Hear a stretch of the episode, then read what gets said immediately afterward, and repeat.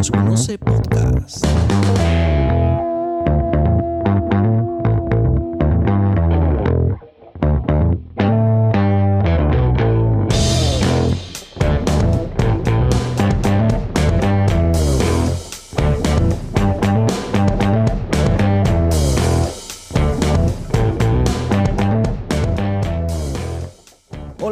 Alfonso Prieto y sean bienvenidos a este capítulo número 2 de Aquí Nadie Nos Conoce podcast. Eh, muchísimas gracias a las personas que, que nos han escrito um, por el lanzamiento de este, de este podcast. Eh, ya como saben, pues el capítulo 1 está rodando en Spotify y en otras plataformas. Creemos que, que en los próximos días también va a estar en iTunes.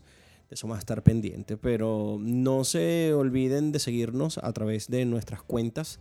En Instagram nos pueden conseguir con arroba aquí nadie nos conoce.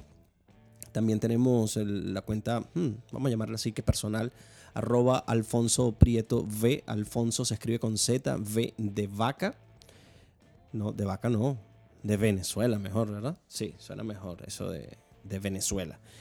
Y nuestro correo electrónico aquí nadie nos conoce arroba gmail.com.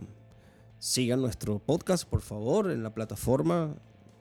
Comuníquense con nosotros, escríbanos, díganos, mira, está bueno, está mal, quita esto, pon aquello, invita a fulano de tal, eh, te, te recomiendo hacer esto. bienvenido sea porque estamos nuevos en estas lides, ¿no? Eh, y es interesante para nosotros, por supuesto, recibir las opiniones de la gente para poder, para poder ir mejorando y perfeccionando este podcast. Hoy vamos a tener un invitado, un pana, un amigo, eh, el cual físicamente nunca nos hemos visto, pero lo considero de estos panas de la vida que, con el cual tengo años compartiendo, intercambiando información, intercambiando comentarios a través de la cuenta, de, mi cuenta Twitter, eh, arroba Alfonso Prieto. Y, pues bueno, es de, esto, de, de- de estos panas, pues ya lo dije, que uno se consigue en el camino de las redes sociales, que es la, la nueva forma de, digo las redes sociales virtuales porque las redes sociales ya existían. Pero no voy a ponerme aquí a explicar acerca de eso. Eh, estamos claros que eso ya, ya existía. Pero bueno, las, redes sociales virtuales. Y pues bueno, vamos a estar conversando de todo un poquito. Planificamos o hablamos de un punto en específico, pero yo sé que eso, que eso no va a ser así. Yo sé que vamos a arrancar en una cosa y vamos a terminar en otra que muy probablemente tendrá que ver con, con lo planteado para, para, para la conversación de hoy, pero que no va a ser ese punto. O sea, va a estar relacionado, seguramente va a ser así. No perdamos más tiempo y vamos a darle entrada entonces al capítulo de hoy. Aquí nadie nos conoce podcast. Y lo vamos a hacer escuchando uno de los temas que trajo nuestro invitado el día de hoy. Se trata de Chetes. Perdí la cabeza.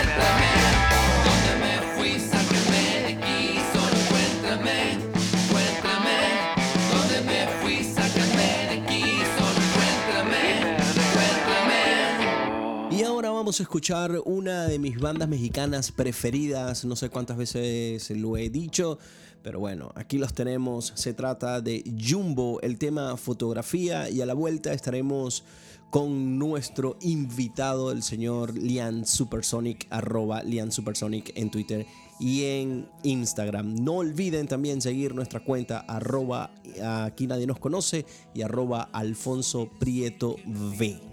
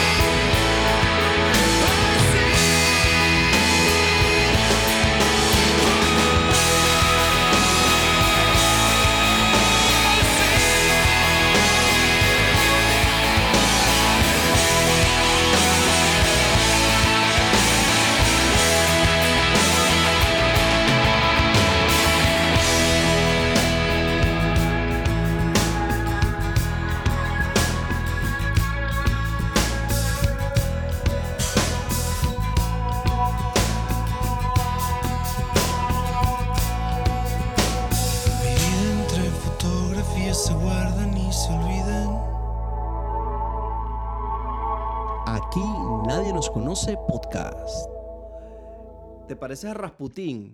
Coño, las veces que nos conectamos entonces tienes un disfraz distinto, ¿no? Aquella vez era de Guaraira Total. y ahora te vienes de Rasputín.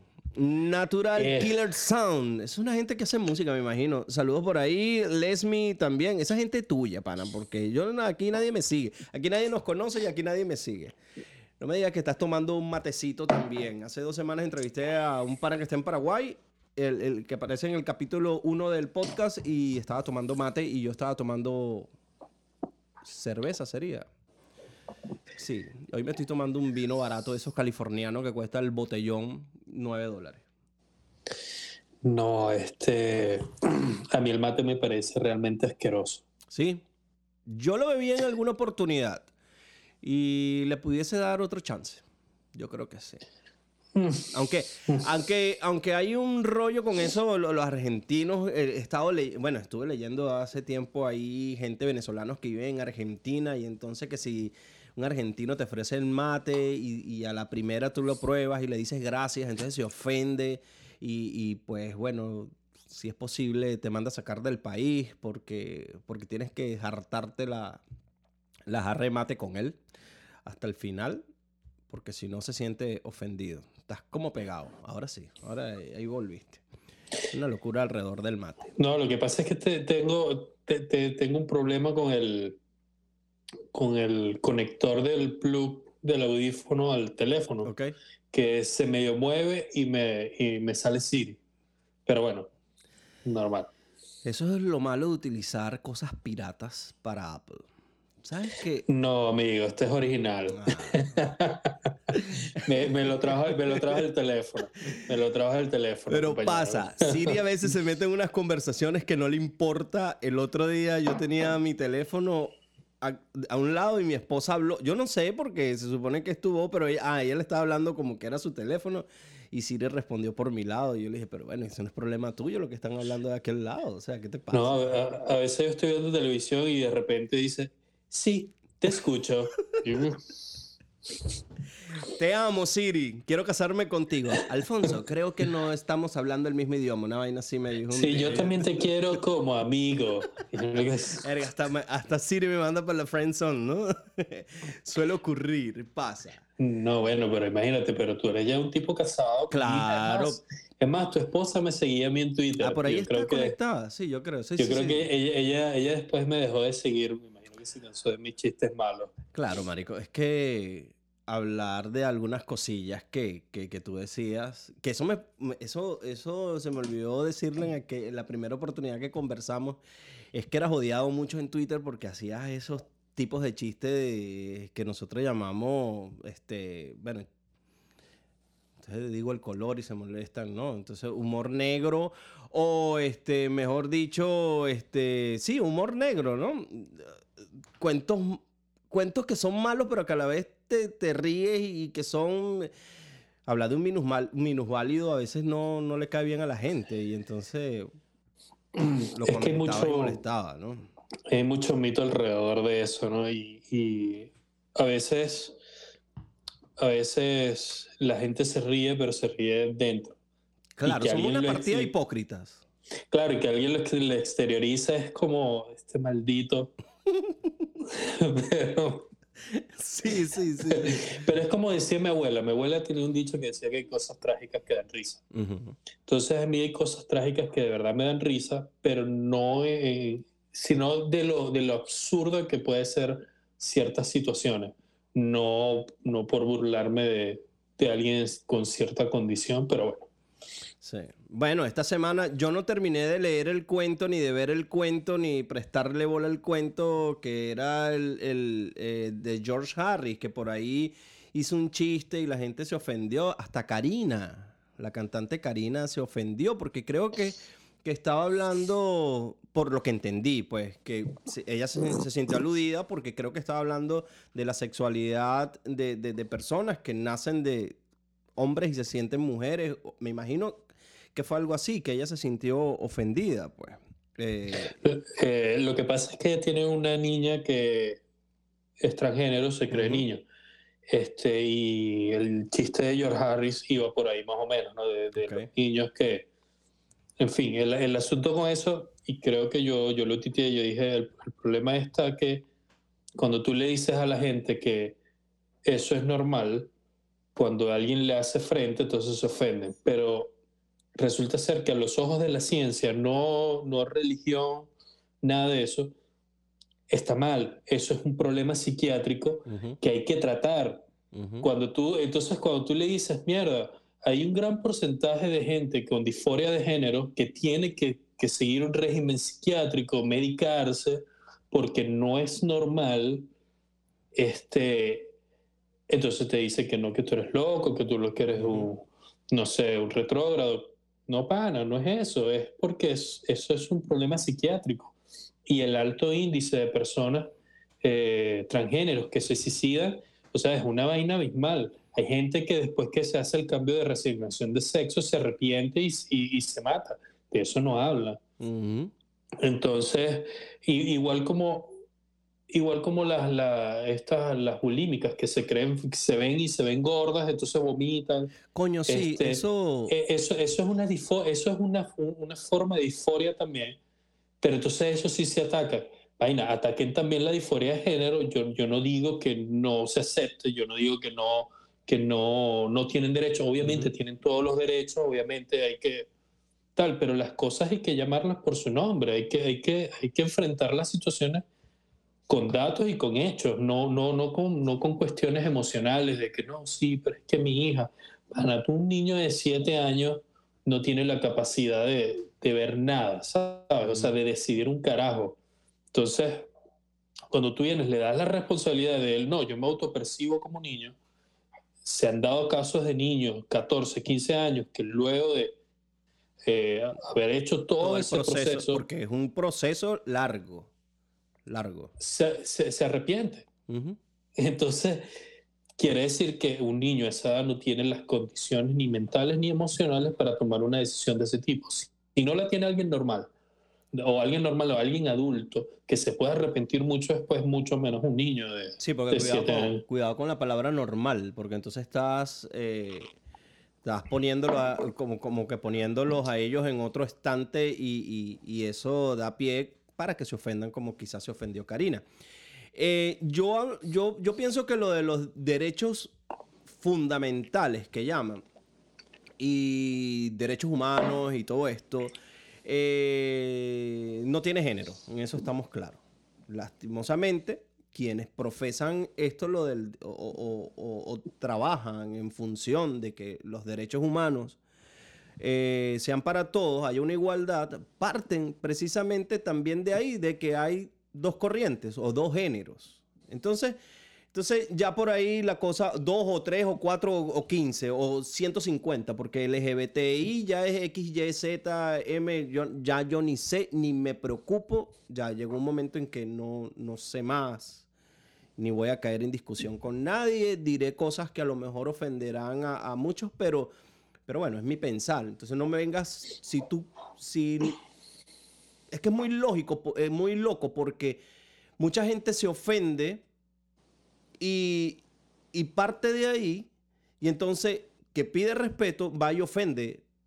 No, no, no, no tiene, es como ti- tirar la pelota contra la pared y pegársela porque desde el irrespeto salen a pedir respeto. Es lo que yo nunca he compartido.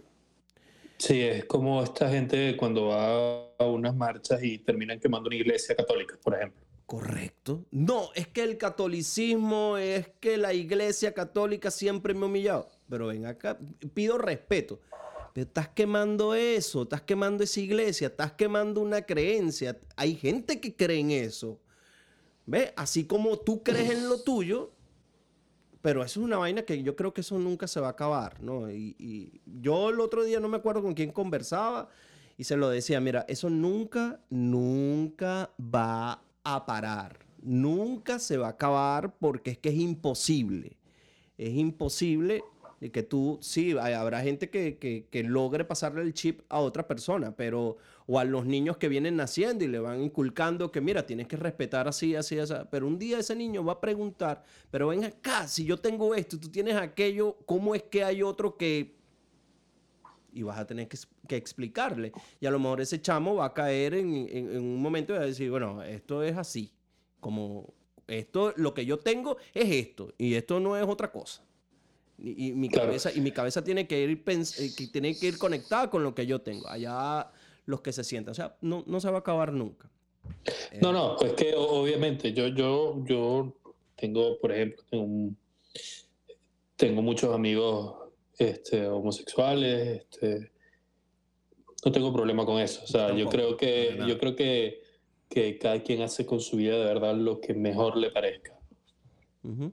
Pero un tema tan sensible como lo es la disforia de género y algo tan preocupante como lo es la disforia de género, que, insisto, es un tema psiquiátrico.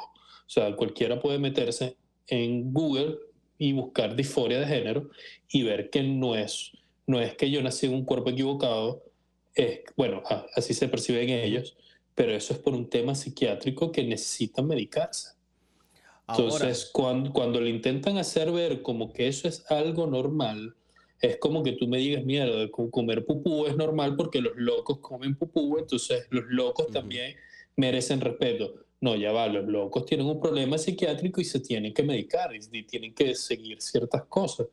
Y así yo creo que se tiene que atacar este tipo de cosas, pero no se está haciendo. ¿Por qué? Porque todo el mundo está apelando a la fulana corrección política que no es más que un totalitarismo de pensamiento. correcto. Si tú no, si tú no piensas como yo, tú eres lo peor del mundo. Exacto. Entonces, Y resulta que, caes en lo que dije hace rato. Y respetas, o sea, pides respeto partiendo del irrespeto. No, no respetas mi forma de pensar de que en una playa donde van un millón de personas al año, nadie se desnuda. No vengas tú a desnudarte en la playa y decir que es que tú también tienes el derecho de estar en esa playa porque esa playa tú, la, tú te quieres bañar ahí desnudo. No. No, hermano, hay playas nudistas. Coja más arriba, se- de- detrás del rompeolas, si usted quiere, se quita toda la ropa y se tira. Pero de este lado hay un millón de personas que no se van a quitar en- la ropa. creo que, en creo que en Argentina fue que una, una, unas muchachas se, se quedaron en toples en una playa familiar y les llegó la policía, entonces la, obviamente se las llevaron porque se pusieron medio violentas, entonces salieron diciendo que las, las metieron presas por, por ser feministas. Entonces resulta ser que no era eso, sino es lo que tú dices, en una playa familiar. Al lado de esa playa había una playa nudista, pero ellas solamente por romper las pelotas querían ponerse en toples, porque ese es otro racional que te dice, eh, mis senos son igual que, tu, Que- que tus tetillas. Ujú. Y resulta que no. En estos días hay, hay un muchacho que, por cierto, es... Cada vez que hay esta, esta, este tipo de debates, él sale. Él sale por ahí en Twitter. Y, y yo le decía, yo le respondí una vez, pues sé que eso nunca me responde, pero yo le decía, tú tienes que investigar primero anatomía antes de decir una burrada como esa. Coño, ¿Por qué? Será el mismo, Por- no, no lo vamos a nombrar, pero será el mismo que que mucha gente lo seguía porque es viejo en Twitter, creo que es hermano de una chama también y eh, un día se ofendió porque yo dije algo y entonces me salió, me en ese momento no estaba de moda eh, ese meme que es del cartelito y que, eh, amigo, no te la vas a coger, todavía no estaba, ¿no? Y entonces, pero, pero quise hacer algo así para ponerse, hermano, o sea, no salgas a defender cosas como para quedar bien de lo, de, con, con, con, con las mujeres. O sea, es mentira, viejo.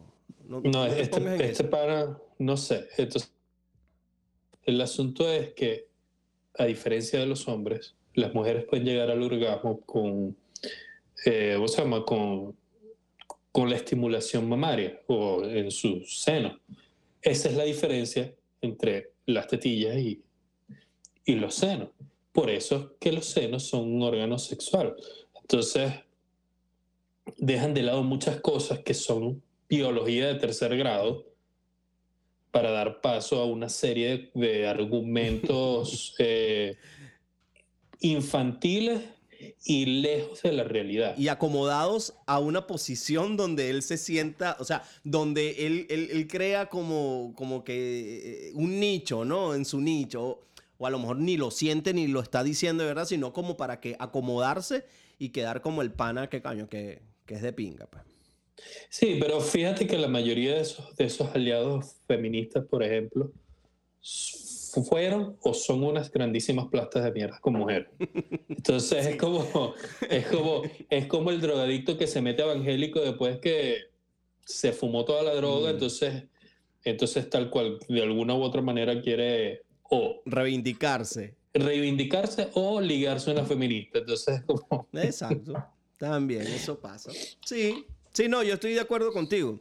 Yo veo gente que, que- que plantea unos puntos de vista que, no sé, pues a lo mejor yo los percibo mal, pero de una vez siento que es que, que- que andan por otro lado y no por el que están profesando. Meche, saludo, me imagino que es tu amiga, Meche. Saludo. Meche, María, María Me- Mercedes. María Mercedes. Me- un meche no falta. O sea, no, no, no, no. Un meche no falta, no. Este, un, un- un- un meche. O sea, no, no hay otra, no hay otra cosa que puede- no puede hacer María Mercedes. Eso, esa, esa meche es como el Pancho y Francisco, ¿no? Aunque yo conocí un Pancho una vez que no se llamaba Francisco y entonces le dije, pero acá, tú no te llamas Francisco, ¿por qué te dicen Pancho? No, es que me parezco un tío que se llamaba Francisco y le decían Pancho y, y, pues bueno, me quedé Pancho. Ah, bueno, también puede ser. puede suceder. Un Pancho que no es Francisco, también hay. Eh, una de las cosas, bueno, y tiene que ver también con todo esto porque es como que fuera de contexto todo, pero a la vez está. Nuestro país definitivamente, Venezuela, yo tengo años manejando una, una frase que dice el país de lo posible, no, el país donde lo posible no ocurre y lo imposible es día a día. En estos días, y, fue porque quise, quise conversar contigo, pero yo dije, voy a buscar a alguien con quien hablar de esta vaina porque me siento, ese es como el chiste del tipo que, que se cayó en una isla, en un avión, sobrevivió él y una supermodelo. Y pasaron meses hasta que el tipo desaforado por verla todos los días. Entonces, mira, vale, tú y yo necesitamos esto. Bueno, sí, vale, ya, aquí no nos van a salvar, que no importa. Y, y, pues hicieron desastre todos los días y a cada rato. Y el tipo un día entró en un desespero, ¿qué tal? Cuando la vio venir, se le acercó ella y le puso un, pelo de coco aquí y aquí y le dijo, marico, te tengo que contar un cuento. Me estoy con un, para no decir la palabra, tengo una jeva que está bien buena. Tipo necesitaba contárselo a alguien, ¿no? Entonces yo dije, no, yo tengo que conversar con alguien acerca de esto que está pasando. No tiene nada, o sea, ¿qué falta en Venezuela? O mejor dicho, vamos a entrarle así. ¿Acaso falta en Venezuela que salga un malandro y diga, mañana a las 4 de la tarde nos vemos todos en la calle para tumbar Maduro? Es que al- al- eso no va a suceder por la simple razón de que el- a la delincuencia en Venezuela no le conviene que se vaya Maduro. Sí, hace tiempo yo estoy de acuerdo con eso. Entonces, yo lo que creo que ahorita lo que es un show. Obviamente hay, hay una deficiencia gigantesca de los, de los, primero de la justicia y de los grupos policiales, que sus actos han llevado a que la ciudadanía, ¿verdad?, tenga como héroes a unos delincuentes porque en teoría los protege. Este, pero estos delincuentes, a su vez, están súper cómodos con el gobierno o el régimen o como se quiera llamar, Eso. que está ahorita gobernando. Entonces, a ellos no les conviene, porque, fíjate, yo era amigo, bueno, yo soy amigo de una muchacha que ella vivía en- con la esposa de López Cisco. Ok. López Cisco, yo no sé si tú recuerdas, era un- fue un tipo de la cuarta, de la policía y todo este rollo. Sí, pero a lo mejor la gente él- no se acuerda y vale, vale la acotación mencionar de, quién- de quién se trata. Bueno, el tipo era como Simonovich, por decir así. Y él tuvo que huir porque Chávez se la juró. Y López Cisco le dice a mi amiga, mira, eh, el, cuando Arias Cárdenas, Mm. Arias Cárdenas no, este, el otro, el otro maracucho, ¿cómo era? Este, Eh, Rosales. Rosales. El plan de Rosales era, obviamente, Simonovich iba a ser como el, el, el jefe de seguridad ciudadana, todo este rollo. Y el plan de él era meterse a los barrios y matar malandros. Ese era, si Rosales les ganaba, eso estaba, sobre la, eso estaba sobre la mesa. Bueno, Rosales pierde no pasó nada. Yo te puedo asegurar que el gobierno que venga va a hacer eso. Y tiene que hacer eso. Porque no hay otra manera. O sea, tú no, Venezuela no, ahorita no tiene este, ninguna estructura para reformar a nadie, sin, porque las cárceles lo que hacen es profundizar el problema en los, en los reos, en los presos. Entonces, eso es lo que va a venir y a ellos no les conviene. Sí, bueno, yo parto de más atrás. Eh, eso se hacía en Venezuela. Yo, Mm. y tú también lo sabes. Este, la DICIP era un organismo que se encargaba de prender las patrullas amarillas, ellos vestiditos de negro y darle baja a cualquier cantidad de malandros que... Era la policía política, pues. Eh, Pero como, como el SEBIN. Correcto. Sí, lo, es la misma gente, lo que pasa es que le cambian el nombre. Pero bueno, ellos tenían una estrategia que era, de cierta manera, frenar a la delincuencia. No podían el, el- el Estado nunca quiso frenar la pobreza, que la pobreza es lo que origina todo este tipo de, de, o sea, de engendros. Yo creo que es la mejor palabra para utilizarlo. Entonces, aunque hay engendros políticamente, o sea, económicamente estables. Pero sí, la pobreza es un nicho donde, donde, surge, donde surge la delincuencia.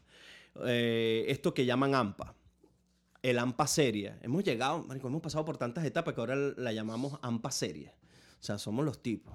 Bueno, en fin. Este.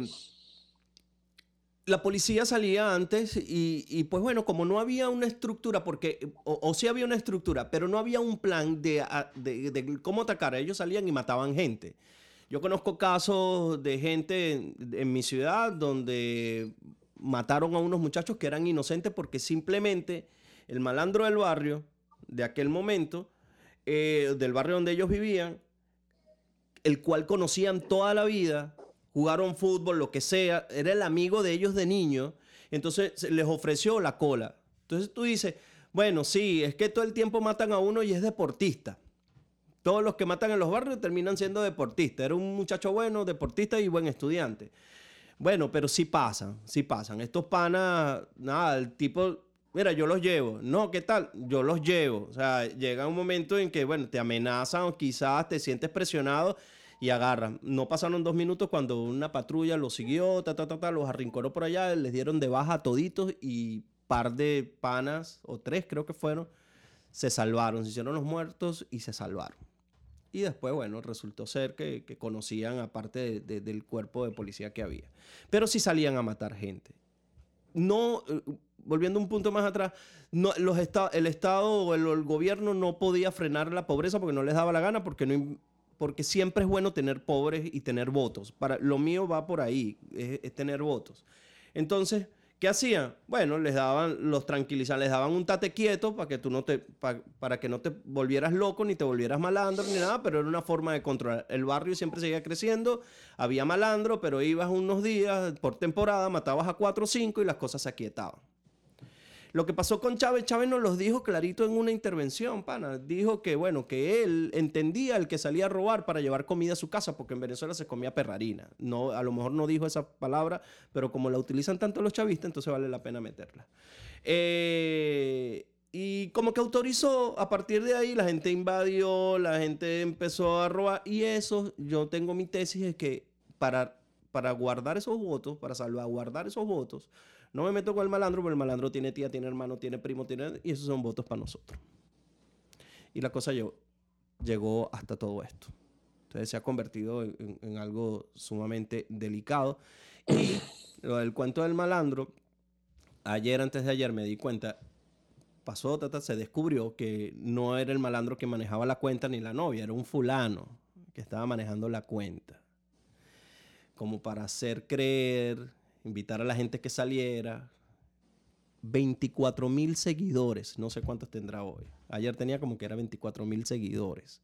O sea, hubo 24 mil personas que le dieron seguir al malandro, vamos a- al malandro, bien sea para apoyarlo o para enterarse. Pero no sabemos cuánto es el número, enterarse de las cosas que pudiese hacer. Pero de que 24 mil personas sigan una cuenta de un tipo que dice, somos el AMPA, invito a todo el AMPA de Caracas mañana a las 4 de la tarde porque vamos a salir de Maduro y vamos a salir de toda esta gente. ¿Qué es eso, viejo? No entiendo. Es que en Venezuela se institucionalizó la delincuencia. Esa, esa fue la diferencia entre la cuarta y la quinta. En la cuarta, es como tú dices, al gobierno no le, no le convenía acabar con la pobreza, pero este, de alguna u otra manera la tenía ahí como frenada, ¿no? Y todo lo que eso conllevaba. ¿Sabes lo que hizo capitalizar todo esto? Y institucionalizó la delincuencia, porque cuando, cuando él te dice, no, vayan y, y, y invadan terreno, eso, eso es un delito. Este, está bien robar por cuando tienes hambre. Mm. Eso es delito. Entonces, esa es la diferencia entre la cuarta y la quinta. Y obviamente, eh, uno, uno pareciera, bueno, pareciera que no fuese hace tanto tiempo, pero eso fue ya hace 21 años que. Chávez llegó al poder. Sí. Y en 21 años han salido cual- o sea, cualquier cantidad de generaciones. O sea, no, no digo de generaciones padre-hijo, sino que niños que en ese momento no habían nacido, que nacieron ya tienen 20 años, los que nacieron hace 15, obviamente ya tienen 15, los que tienen 11, 12, y tienen una visión de país totalmente, totalmente distorsionada a lo que, a lo que en Sí, realidad a mí, me gustaría, a mí me gustaría estar en el cerebro de, de- de- de- de una persona de 15 años y preguntarle cómo, cómo- y estando en Venezuela, por supuesto, y en un barrio, ¿cómo, o sea, qué es lo que tú ves? ¿Qué es lo que ves a través, valga la redundancia, de tus ojos? ¿Qué es lo que tú percibes? Porque tú y yo, bueno, yo tengo 43, yo tuve 20 años que viví otra cosa, con sus dificultades y, sus Ujú. y todos sus peos, pero, pero yo, yo puedo, ya tenía, un, ya tenía algo de cabeza pensante, aunque era un puberto todavía, pero, pero puedo evaluar. Además que yo me crié con adultos y eso me da un poquito como que la capacidad de tener otra percepción. No, no voy a decir que madure porque yo soy un tipo muy inmaduro y voy a seguir más inmaduro a medida que mi hija vaya creciendo y tenga que, que, que jugar con ella. Pero, pero sí tenía otra percepción distinta o una percepción distinta a la que tenían mis pares de, de- de la misma edad. Pero yo puedo evaluar, yo puedo...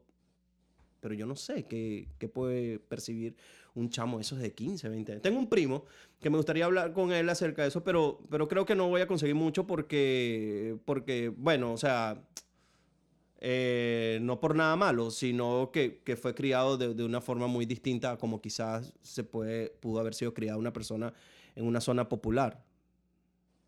No, yo me, o sea, la realidad obviamente es completamente distinta a la de uno, ¿no? Este, uno habla de- desde la ignorancia también, ¿no? Porque uno no sabe hasta qué cosas esta gente está expuesta día a día, ¿no? Este, pero al punto de ver a un grupo delictivo como una salvación para ellos, la realidad que viven debe ser muy, brutal. muy, muy- muy brutal, sí. muy brutal. Entonces, pero eso, eso también es responsabilidad de los organismos de seguridad del Estado que no han sabido y no han querido funcionar. Cuando tú tienes, le tienes más miedo al, mal- al policía que al malandro. Mira, yo una vez estaba trabajando en una agencia de publicidad y, y nos quedamos como hasta las 3 de la mañana porque teníamos una licitación al siguiente día y yo vivía, yo no sé si tú conoces, no conoces Caracas, pero yo vivía por Bellas Artes. Sí, sí, claro. Eh, eh, yo vivía justo en, un en unos edificios que están al frente del Sanvil de la Candelaria. ok, sí. Y bueno, estamos cruzando el semáforo y nos prende la luz una, una patrulla, mi amigo y yo, obviamente, no, nos asustamos, pero increíble, y nos paramos y dijimos, bueno, aquí fue. Mm. Y se bajaron y nos apuntaron con pistola y todo esto. Entonces, bueno, al final nos dejaron ir, pero esa sensación de miedo que uno la tiene con los organismos policiales allá, yo no me quiero imaginar con, si con uno viviendo en una zona que es clase media le tiene miedo, no me quiero imaginar cómo será en los barrios. eso, que llegan primero matan y después preguntan. Mm. Y eso es una realidad que esta gente vive día a día, es diario, que conviven con la muerte, vi- conviven con la miseria, conviven con tantas cosas, niñas que salen embarazadas a los, no sé, 11 años, y que esa es su normalidad. Entonces yo, en alguna, eh, en alguna medida yo lo entiendo, no lo justifico, pero yo entiendo todo este, toda esta tramoya loca de pensamiento que tiene esta gente. Este, pero es porque han tenido que vivir en un sistema que los ha llevado a tener esa percepción del mundo. El mundo es así. Hay gente de Petare que no baja a Caracas Sí, porque no, no, no tienen la necesidad, allá arriba tienen todo, Sí. bueno, todo entre comillas. Entonces, ese es su mundo, esa es su realidad. Y es, es difícil y va a ser muy difícil si es que quieren solucionar de alguna manera o, o tirarle pañitos de agua tibia el- la situación, pero va a ser muy, muy, muy difícil porque el problema está demasiado enquistado en, en el venezolano como tal. Bueno, te lo pongo así. Hay gente que sale del país y tiene el barrio aquí en la cabeza porque en su casa o en sus en su en su donde vivían en su- sus sectores eso era normal por ejemplo yo tengo unos vecinos maracuchos que provocan matarlos a todos porque los bichos ponen vallenato a todo volumen un martes a las 9 de la noche Para pasar coleto, para limpiar. Vamos a, decir, vamos a decir que están limpiando. Epa, y yo soy maracucho pero provoca matar a los maracuchos afuera de, de- de Venezuela provoca matarlos a todos Sí. ¿no? Entonces, este, porque esa es la mentalidad, porque el sistema lo llevó a creer que eso es normal. Entonces, te lo estoy poniendo de un, un ejemplo muy ridículo como música a todo volumen. Mm. Pero cuando tú lo traspolas a otras cosas más como que, que sí, de, de importancia, es también, es toda una distorsión de la realidad que da miedo. O sea, gente que no concibe la vida si no es robando, por ejemplo, o si no es matando. Eh, es difícil, eso es muy, yo le muy, muy, muy decía, difícil. yo le decía hablando de esto con unos amigos, yo le decía a uno de ellos que a veces yo creo más en el malandro. Creo más en el malandro que en políticos y en personas que, que te pueden decir, ah, bueno, es que es un, es un estudiado, es un, letrado, ¿sabe? Un culto. Eh, pero yo le creo más al malandro. Y estoy seguro de que sí, de que sí es así. ¿Por qué le creo más al malandro? Porque el malandro está, está claro, está claro que su vida es corta. Y él va de frente. Él frentea. Él sale echándose plomo y pues bueno, si quedó aquí, quedó aquí. A lo mejor, si llegó a 25 años, a 26 años, es como llegar a 90 de una persona que vive allá cómodamente. ¿Ve? Y con 25, 26 años, que a lo mejor llega, tiene muchachos de 14 años. Porque a lo mejor tenía 12 años y salió preñado la primera vez. ¿Ve? Para que, eh, de, de- de esa vida distorsionada. Entonces, el tipo es de frente. El tipo cuando te dice, te voy a robar, él te va a robar. Él no va a estar con paja de que te va a dar la vuelta. No, no, no, él te va a robar. Si te va a matar, te va a matar.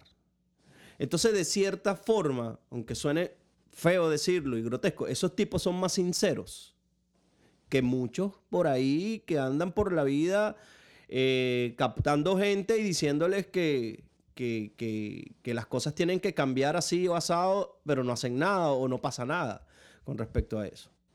Es que el, el asunto es, disculpa que te interrumpa, el, el- el malandro tiene sus códigos. Es como tú Eso, dices. tiene código. este, tiene yo, código. yo, yo voy a salir y voy a robar. Y si se pone yo lo voy a Yo matar. lo voy a matar y ya. El problema del político y el policía es que te hacen ver que ellos están en contra de la delincuencia cuando ellos están beneficiando de eso.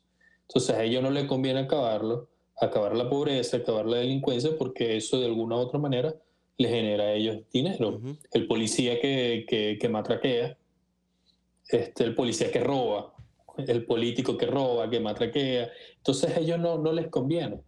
Y entonces es, tiene todo el sentido lo, lo- lo que tú dices. Obviamente un político este, que te dice que va a acabar con esto lo- y no lo cumple es porque no le conviene.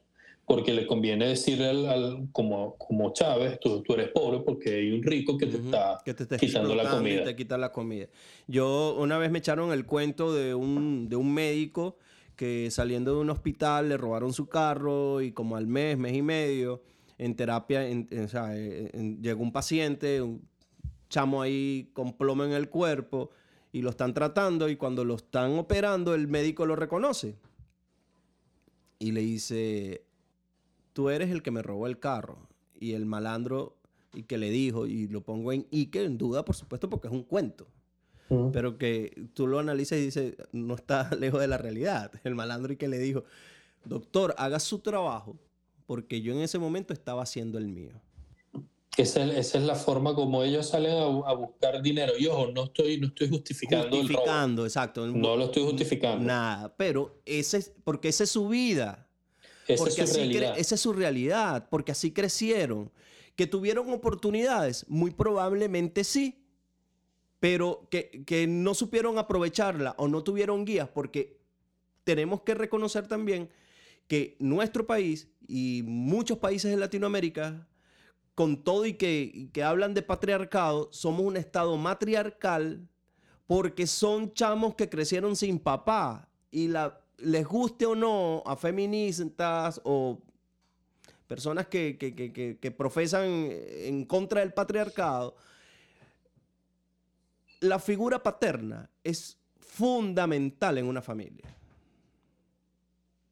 Duele a Eh, quien le duela, No, claro. Igual, igual la, la figura materna. ojo, por su- no, este, por supuesto, pero yo parto lo- del hecho de, de- de- de- la situación que vivimos en, en Venezuela y en pa- países latinoamericanos, en que a esos chamos los crían madres solteras.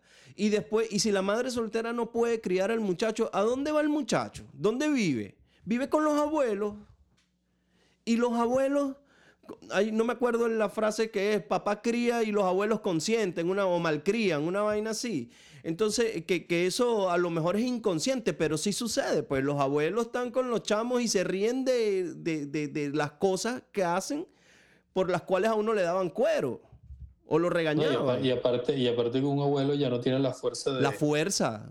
para, para, para criar otro, otro ser humano, más bien están como para descansar. Entonces hay ciertas cosas que ya no, ya para qué, o, o Sí. le dan más licencias porque ya no, ya, ya no tienen ya fuerzas para... Y ojo, no, no, y, y más allá de la licencia, capaz y el abuelo ya no puede bajar el cerro que bajaba cuando era joven y el chamo le dice, bueno, el que trae la papa aquí soy yo y te tienes que conformar, yo soy un delincuente. Bueno, sí, soy un delincuente, pero, pero bueno, somos ampas serias y aquí está, pues aquí está la comida y, y- y no ha pasado nada. ¿Y qué va a hacer el abuelo? Le va a decir, mira, no, vete de mi casa o yo me voy, ¿para dónde? ¿Para dónde? Ujú. ¿Eh? No, to- tocaste ahorita un punto muy importante sobre el patriarcado. El patriarcado no existe. El patriarcado Totalmente de acuerdo, totalmente de El acuerdo. patriarcado es un cuento que se inventaron las feministas para, para ganar adeptas y las muy taradas que no, no leen este, se comen el cuento, ¿no? Y es verdad, nosotros vivimos en una sociedad completamente matricentral. Y esto se debe a la ausencia del padre. Y, y es algo muy sencillo. Y yo una- hablaba con una amiga que es feminista y yo le decía, mira cómo son las celebraciones del Día del Padre en un colegio y del Día de Mira la cómo Madre. son las del Día de la Madre. Mira la gran diferencia que hay entre una y otra. Y ahí tú te vas a dar cuenta que vivimos en una sociedad matricentral. Claro, ¿por qué la madre cría al muchacho sola? Bueno, porque hay un tipo irresponsable que Eh, dejó la casa claros. o que lo mataron o X, lo otro. Pero generalizar y decir, no, toda madre soltera es porque el esposo es un desgraciado, no es así. No es así. Pero vamos a poner que es así. Entonces, es- se está fallando en la crianza y, y- y se falla ¿por qué? Porque el hombre en una, en una, en el crecimiento de, de- de un, de un individuo, el- la figura paterna, eh, digamos que desarrolla el carácter en ese niño o en esa niña. Y la madre desarrolla la parte emocional, Emocional y niño afectiva. emocional y afectiva. Entonces, obviamente, estos dos hacen un excelente equilibrio para que un ser humano crezca, vamos a decir, equilibrado emocionalmente. Y sin embargo, uno sale bien fregado a la cabeza a veces. Sí, por ¿No? supuesto. Aunque ahorita, Entonces, aunque ahorita hay un proceso. Yo, por ejemplo, yo soy padre de una niña, tres años y medio, Y, y yo soy un padre, yo no voy a decir consentidor, porque cuando tengo que llamarle la atención le llamo. Es más, le decimos la abuelita Federica porque, porque es una doñita, una viejita, porque como le, como le hablamos como persona grande, entonces ella absorbe toda esa información y es una persona, es un adulto, es un adulto, ¿no? Y, de eso es el cuento que, que voy a hacer un micro podcast que, que, me dijo antes de ayer jugando con unos muñecos, me dijo, es que la mamá se murió, mano. No voy a terminar de echar el cuento, pero eso me, me, me- puso a temblar. O sea, ¿qué sabes tú de eso? No me contestó, o sea, no supo qué responderme. Yo, yo creo que sumó una palabra más a su vocabulario. Pero sí, ya los padres, papá, papá, eh, eh, tenemos a veces ese, eh, eh, eh, eso, eh, eso que antes no tenían nuestros padres, que eran el, el- el- el- regio, el que, o sea, el cuadrado. Ujú. Ya nosotros somos un poco más flexibles porque hemos aprendido muchas cosas. O sea, yo- la sociedad como que va evolucionando, sí, aunque no parezca, pero evolucionan en ciertas cosas. Y pues creo que una de esas, que la figura paterna ya también tiene elementos del- de la madre que le permiten, que le permite quizás este, como que moldear un poco mejor a, a sus hijos. No hay garantías de que salgan bien. Claro, no, es que cuando yo digo que, forja el carácter, yo no me refiero a- al carácter, Sí, sino sí, una sí, persona, o sea, una persona decidida, ¿sabes? Este, Una persona que, que sabe quién es, y una persona que, que tiene un poder de decisión, tiene sus propios criterios, y eso lo forja en mayor parte una figura paterna. La figura materna, bueno, es todo lo emocional, afectivo. Pero ¿qué pasa? Lo que tú dices, en nuestros abuelos le caían a cable a nuestros padres.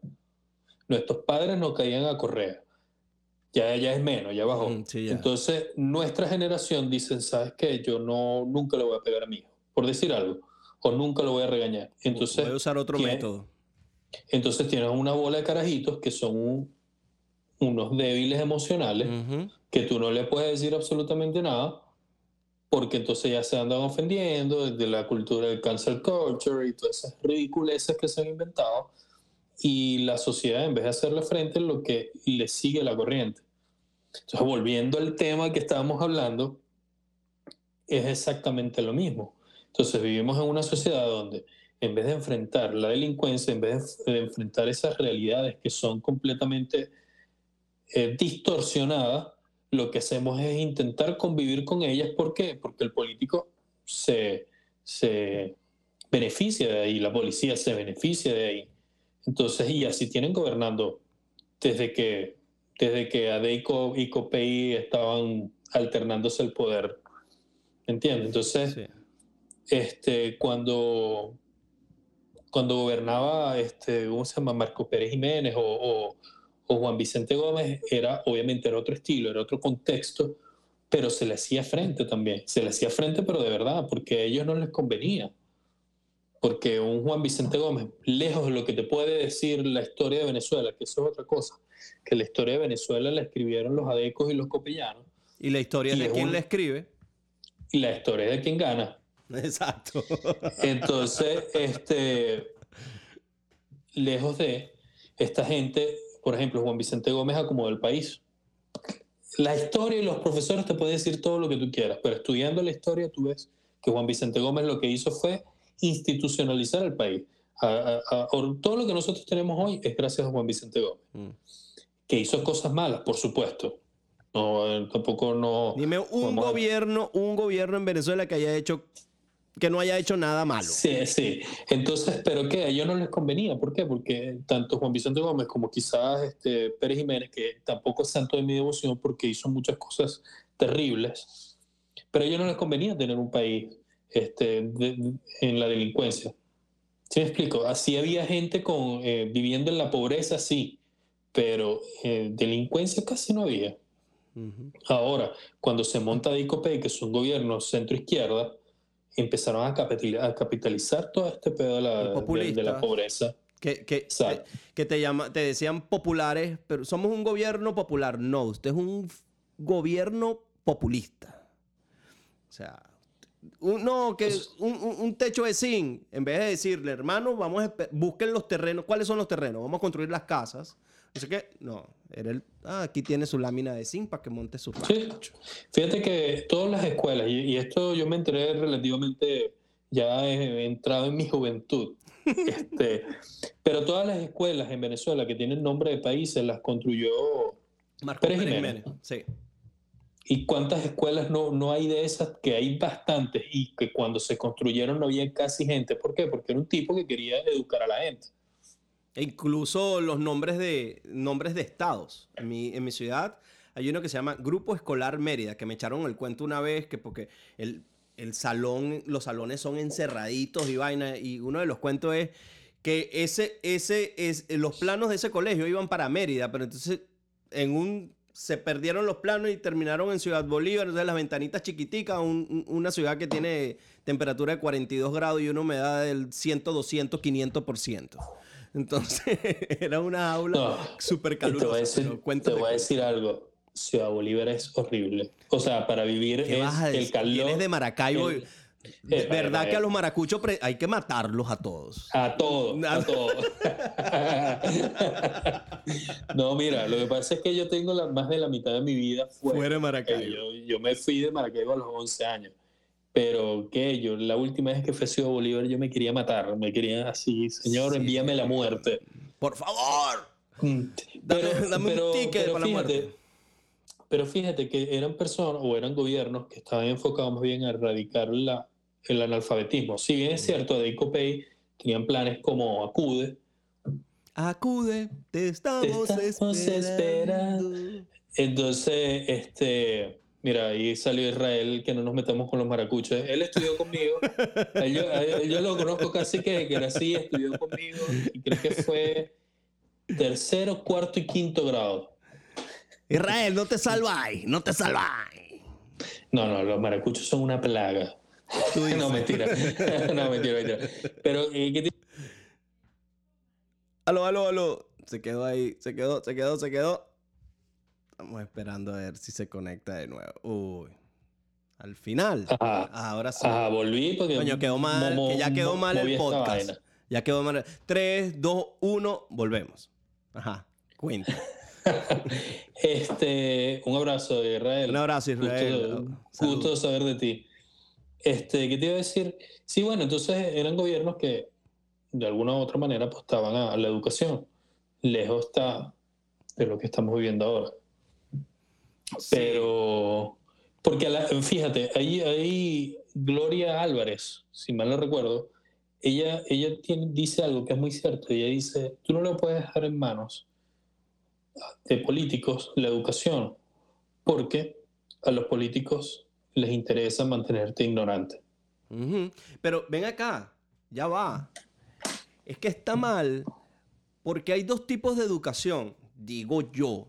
O sea, esa es mi, mi- mi- mi filosofía, mi pensar. Nunca lo, he visto en un libro, pero debe estar por ahí porque yo no, yo no, no creo que lo haya inventado. A lo mejor fue una información que me entró hace muchos años y no me acuerdo de dónde. Pero la educación intelectual está en la escuela, brother. Sí, Esa déjasela a los políticos y su forma. Y sin embargo, también la edu- la- el, el- el papá tiene que ser garante de lo que, que lo que le están transmitiendo a su hijo eh, es, es, entre comillas, la verdad, pues. Porque ni vas a, ni vas a tomar que, que- que si de izquierdas o de derecha y que cada quien manipula la educación como le da la gana. Cada vez que se monta, como volvemos a lo que, a lo que tú dijiste, la historia es de quien gana y entonces la educación también es de quien gana. Eso, no debe- eso en un país normal y, y- y donde funcionen las instituciones, eso no debería de ser así. Pero la educación esa que donde te enseñan a que no debes ensuciar las calles, la educación donde, te, donde, donde no debe faltarle respeto a las personas, donde, donde no te comes la luz, donde no le das plata a un fiscal, esa vaina es en tu casa, brother. Eso no te lo van a enseñar en la escuela. En la escuela la edu- la educación intelectual, déjalo ahí, pero lo educado, lo gente, eso no se lo dejas a la maestra. Una tipa, pana, una señora que va a, tratar de educar a 40 zagaletones. Eso no existe. Tú no le vas a enseñar a 40 zagaletones a comportarse. Que la basura no la tiene que tirar a la calle. Eso es mentira. Eso es en tu casa. Eso lo aprendí yo en mi casa. Y yo estoy seguro que en tu casa también lo aprendiste y lo aprendimos una generación. Además, que hubo gobiernos que sí, bueno, me acuerdo, ¿te acuerdas de aquellas campañas de tú que eres, en el campo de la publicidad de petróleos de Venezuela cuando el logo no era rojo, sino que era blanco y negro y era cuidar es querer? Aquella famosa campaña del tipo que en el barrio rompía el teléfono y después cuando lo necesitaba no le funcionaba. Aquella campaña de tirar la basura a la calle y entonces se convertía en un cochinito. Hubo de todo. Ese, ese es la, la- la- el señalen al abusador. Señalen al abusador. Genial. Eso no lo vimos más nunca. No. Eso no lo vimos más nunca. Y eran empresas del Estado quienes lo patrocinaban. O, o eran las que ha- hacían estas propagandas. Eso no lo vimos más. Entonces ahí... Pero, pero ¿qué pasa? Eh, Lo que pasa es que nosotros hemos confundido, a raíz de Chávez, como mucha gente ha confundido, la diferencia entre gobierno y Estado.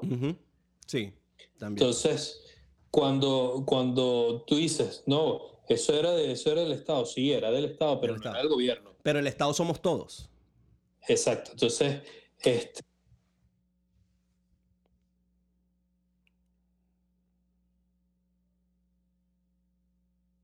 Sí, sorry, otra vez esta cosa. Déjame mover el lápiz ese para que... So, este, ¿qué pasó?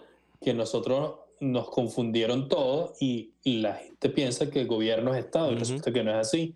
Entonces el gobierno en realidad se hizo del Estado y por eso hace lo que le da la gana. Porque el gobierno es que te dice qué es lo que vas a estudiar, el gobierno es que, es que hace desastre en el país. Pero bueno, pero ¿y, qué, y qué- cuál fue el apellido que le pusieron a- al chavismo? Somos el pueblo. Una, una frase que también lo utilizaron los adecos. Tú escuchas el himno de los adecos y ahí está. Te habla de revolución. y además, lo- la- la- la- yo no sé- Adelante a luchar milicianos a que- la par y de es la revolución. una marcha bolchevique, para que sepáis. ¿Saben? Es más bolchevique que, que de derecha, como esto nos ha- ha- han, han disfra- o han, o han querido vestir a, a- a los adecos. No, que son de derecha y los copellanos son de derecha. Esa gente viene del mismo sitio, pana. Son sapos del mismo charco. Son socialistas. Todos son socialistas. Eso, eh, y eso es- y Marx y vaina. Por eso es que Gómez a lo mejor los quería toditos en la cárcel. Y tenemos que agradecerle entonces a la generación del 28, donde Caldera, Caldera que soltó a, a Chávez. Ay, Dios mío. Gómez. No, eh, Hizo mal el trabajo. No, mentira. Se Van a decir, van a decir que le, le decía la muerte a ese poco de gente. No sé, pana, dónde No, no, estaríamos yo- ahorita si no hubiesen existido. Dígame el viejo este que me acordé en estos días hablando precisamente de política con unos amigos del viejo Adeco Alfarucero, chicos, que por culpa de él es que también Chávez está ahí, porque la, la- la oposición llegó súper fracturada. Bueno, oposición que llamamos ahorita, pero eran como cuatro candidatos que habían ahí. Y Chávez, que para los chavistas que a lo mejor nos vayan a ver, nos vayan a escuchar, eh, y, y a los que no saben del asunto, Chávez no es que ganó con la mayor cantidad de votos posible. Porcentaje quizás sí. no, y que hubo una, Una, abstención, pero abstención brutal. O sea, brutal. votó como que fue el 35, 40% del padrón electoral. De ese padrón electoral que habían, supónganse ustedes que eran 5 millones de personas, 2 millones 500 mil votaron por Chávez, porque no fueron a votar 3 millones. O sea, 2 millones no fueron a votar. entendiendo también que veníamos de un gobierno de convergencia.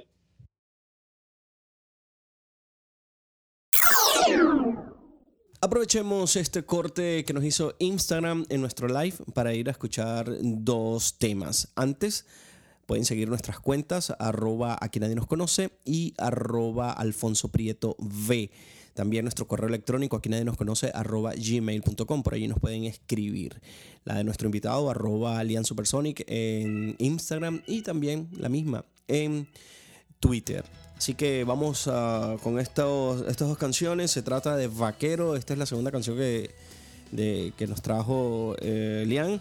Eh, se llama Sunshine y ya luego est- estaremos escuchando pegadito a Foo Fighters con Everlong.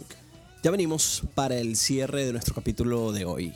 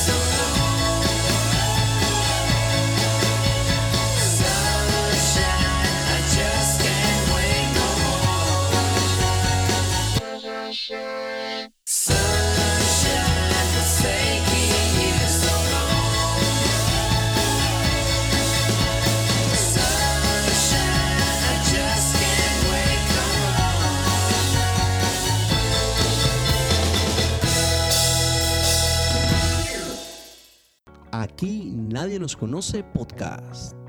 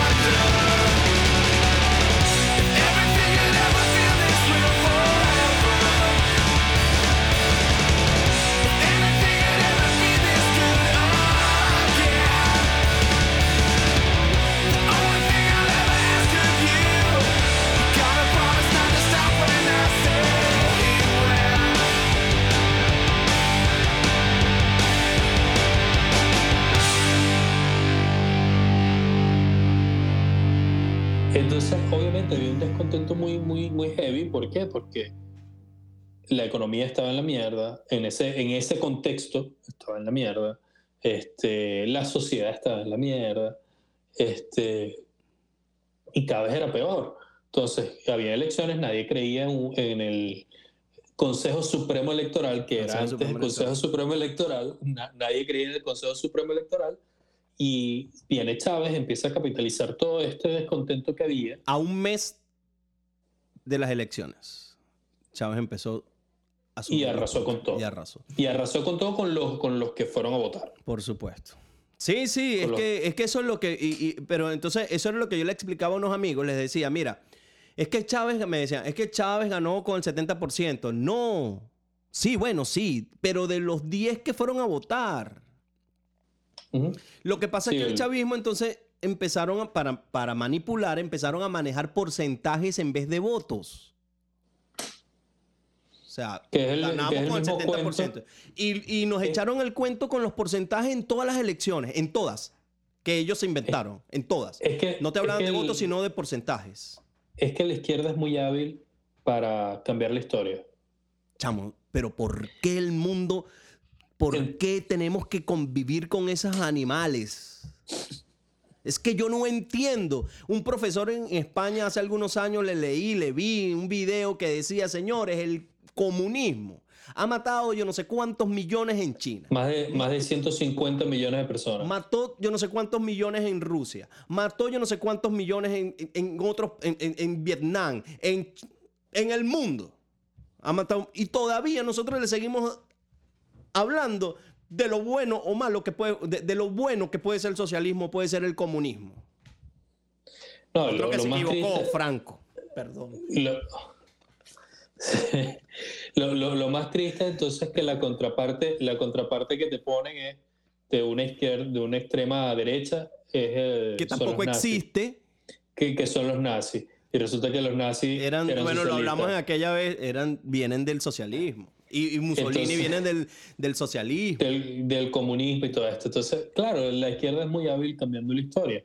Por eso te, te- te decía, cuando, cuando cae Pérez Jiménez, quien escribe la historia de Pérez Jiménez y de todo el país fue la izquierda venezolana en aquel entonces. Entonces te dijeron cosas como Juan Vicente Gómez fue un dictador, fue un asesino, fue lo peor que le pudo pasar a Venezuela, pero cuando tú vienes y estudias la historia de Venezuela como tal, tú te das cuenta que si bien es cierto, Juan Vicente Gómez hizo cosas que no eran muy buenas, que si nos podemos estudiar a fondo, uno puede entender porque era un... un- veníamos casi que saliendo de, de- de gobiernos feudales antes de Sí, caudillismo. El último gran caudillo, caudillismo. entre, entre comillas, fue, fue Gómez, pues.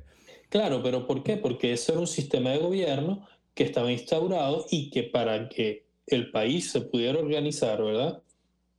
Era necesaria una mano de hierro. No lo estoy justificando, no estoy justificando las torturas, no estoy justificando los, los muertos, pero sí yo lo entiendo. Además, era el style de la época. Era el trap de Era la el época. style de la época. Claro, y, y salsa de los 70. Entonces, entendiendo todo este contexto, tú dices, ah, ok. Entonces, porque yo no puedo juzgar la historia con los estándares de hoy. Por supuesto. Entonces, el estándar de aquel momento era, eran caudillos que se eternizaban en el poder hasta que morían. Y es Juan Vicente Gómez, que era un tipo hacendado, que era un tipo, porque esa es otra cosa, te, te dijeron que Juan Vicente Gómez era un bruto, y resulta que el tipo te escribía poesía. Este, el tipo era un hacendado con mucha plata que tenía eh, mucha experiencia manejando administrativamente, administrativamente su, su hacienda que estaba en el Táchira. Entonces, con todo este conocimiento lo volcó a reformar el país como tal, ¿no? Entonces, cuando tú empiezas a entender todas estas cosas, tú dices, mira, estos adicos de mierda me, me jodieron la, la- la- la educación. Y es que no solo, no solo eso, y fíjate, o sea, lo hable y ya para cerrar porque se nos va a quedar súper largo. Este, eh, que son tan hábiles, utilizando esa palabra que, que- metiste en la conversación, son tan hábiles que ellos 21 años han gobernado militarmente porque han utilizado el- el- el- a los militares de una forma de- para seguir en el gobierno, siguen manejando con bota militar. Venezuela, sal- el primer presidente de, Venezuela fue José María Vargas, que fue médico, o sea, fue un civil. De ahí para acá, brother, todo es uniforme. Salvo los 40 años que llamamos de, de- de- de la Cuarta República, que según gobernaron civiles. Cuento que yo no me creo, porque quien sale es Marcos Pérez Jiménez, y por eso eso es otra cosa que la gente no entiende, es que de Marcos Pérez Jiménez no fue cívico-militar, fueron los militares que salieron de un militar. La sociedad civil la necesitaron los militares que salieran a la calle para que celebraran y la vaina quedara bien, quedara bonita y se escribiera. Y, y- y- y- eh, eh, pero el gobierno, el gobierno de transición, ¿cuál fue? Fu- Fueron militares. Y después, bueno, vinieron las elecciones. ¿Y a quiénes buscaron? ¿Quiénes fueron los que buscaron a quién? ¿Los civiles a los militares o los militares a los civiles? No, los militares a los civiles y le dijeron a los tipos, bueno, el pacto de punto fijo. ¿Qué fue el pacto de punto fijo? Fue eso, vamos a sentarnos y mira, y por ahí llega comunismo, socialismo, no los queremos meter mucho en ese rollo y todo el que llega a esto le vamos a caer a plomo, que fueron a los guerrilleros y, y bueno, ya sabemos la historia. Entonces es un... eh, eh, eh, y es cosas que la gente no sabe, viejo, y no vamos a quedar Pero, muy- pero, pero, pero no saben, no porque no esté a la mano el, el- el la historia. la historia, o sea, el ubicar. es ubicar. porque no le interesa saber. Por Por, eso es que viene, viene un Chávez y te dice, no, es que nosotros en la cuarta comíamos perrarina. Mm. Cuando Y la la perrarina es mentira, es mentira, la, la perrarina era carísima. era súper cara, era carísima. Yo lo que sí recuerdo es los programas de Alerta Sí. con Marieta Santana. Marieta creo que Santana. era que- no, Marieta que- Santana era no, a puerta cerrada. a puerta cerrada. Pero Alerta era con Leda Santo Domingo. Leda Santo Domingo. ¿Qué es la vida Entonces, de Leda, vale? No sé, pero ella se iba para los barrios y yo lo que sí veía era que, que comían agua de arroz o agua de, de pasta. Eso sí yo lo vi. O al menos lo mostraron por televisión. Pero entonces te dicen y te empiezan a decir, no, es que nosotros comíamos perrarina, comíamos perrarina y la gente lo cree. Y se convierte en una verdad que ahorita tú, cualquiera te dice, no, es que los pobres comían perrarina. Y ojo, No. cuidado. Si desde allá, bueno, los medios siempre han manipulado. Cuidado. Si aquella aquella avena o, o leche de, de- de- de arroz y, y cosas que comían en los barrios no era más para vender lo que estaba sucediendo en ese momento para beneficiar al próximo que venía.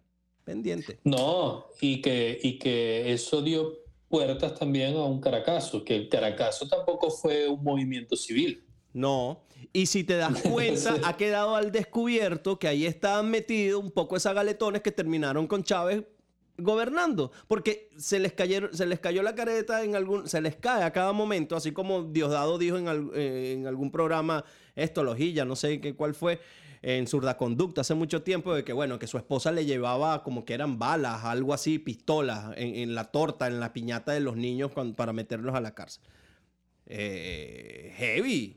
O sea, esa, esa gente tiene rato, esa gente tiene rato, hermano, trabajando todo esto. Mira, yo te voy a echar un cuento. El, el- yo lo he echado ya varias veces, creo que una vez hice un hilo en Twitter al respecto. En el 94, eh, yo en ese momento vivía en Maturín.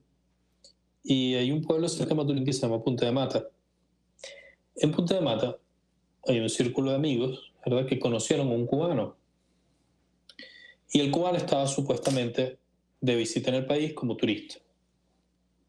Estuvo unos meses en, en Venezuela y se hizo muy amigo de este grupo de amigos. Y resulta ser que, bueno, le tocó regresarse a, a Cuba y le hicieron una despedida, porque el chamo era súper pana, y le regalaron una chaqueta de cuero. Entonces, este, el chamo dijo que no podía aceptar la chaqueta de cuero. Y mis amigos así como que, "Eh, ¿pero por qué? Es un regalo, nosotros, tal. No, no, entonces, de tanta la insistencia, el chamo se echa a llorar y dice, mira, ¿sabes qué es lo que sucede? Lo que sucede es que a mí me mandó el gobierno cubano para ver cómo estaba la situación social aquí en Venezuela. Este, yo soy como, vamos a decir, un espía del gobierno cubano. Y si yo llego a Cuba con esa chaqueta de cuero, me la van a quitar. Entonces, vamos así como que, estoy hablando del 94. Chávez tenía dos años preso. Entonces, Ya. Fidel, Fidel y Son Tremendo astuto.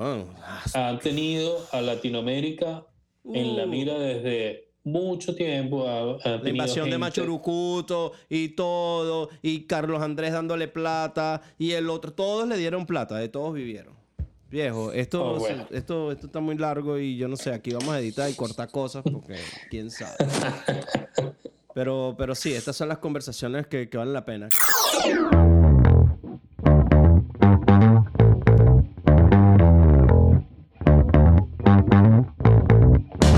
Bien, hemos llegado al final de nuestro capítulo número 2. mientras sale el siguiente, por favor, síganos en nuestras cuentas de Instagram. arroba aquí nadie nos conoce y arroba Alfonso Prieto V. Alfonso se escribe con Z, V de Venezuela.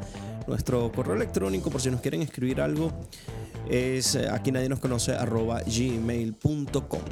Pronto estaremos de vuelta. Mientras, ustedes cuídense mucho y cuidado con el COVID, Brian, ¿ok? Mackey, váyalo.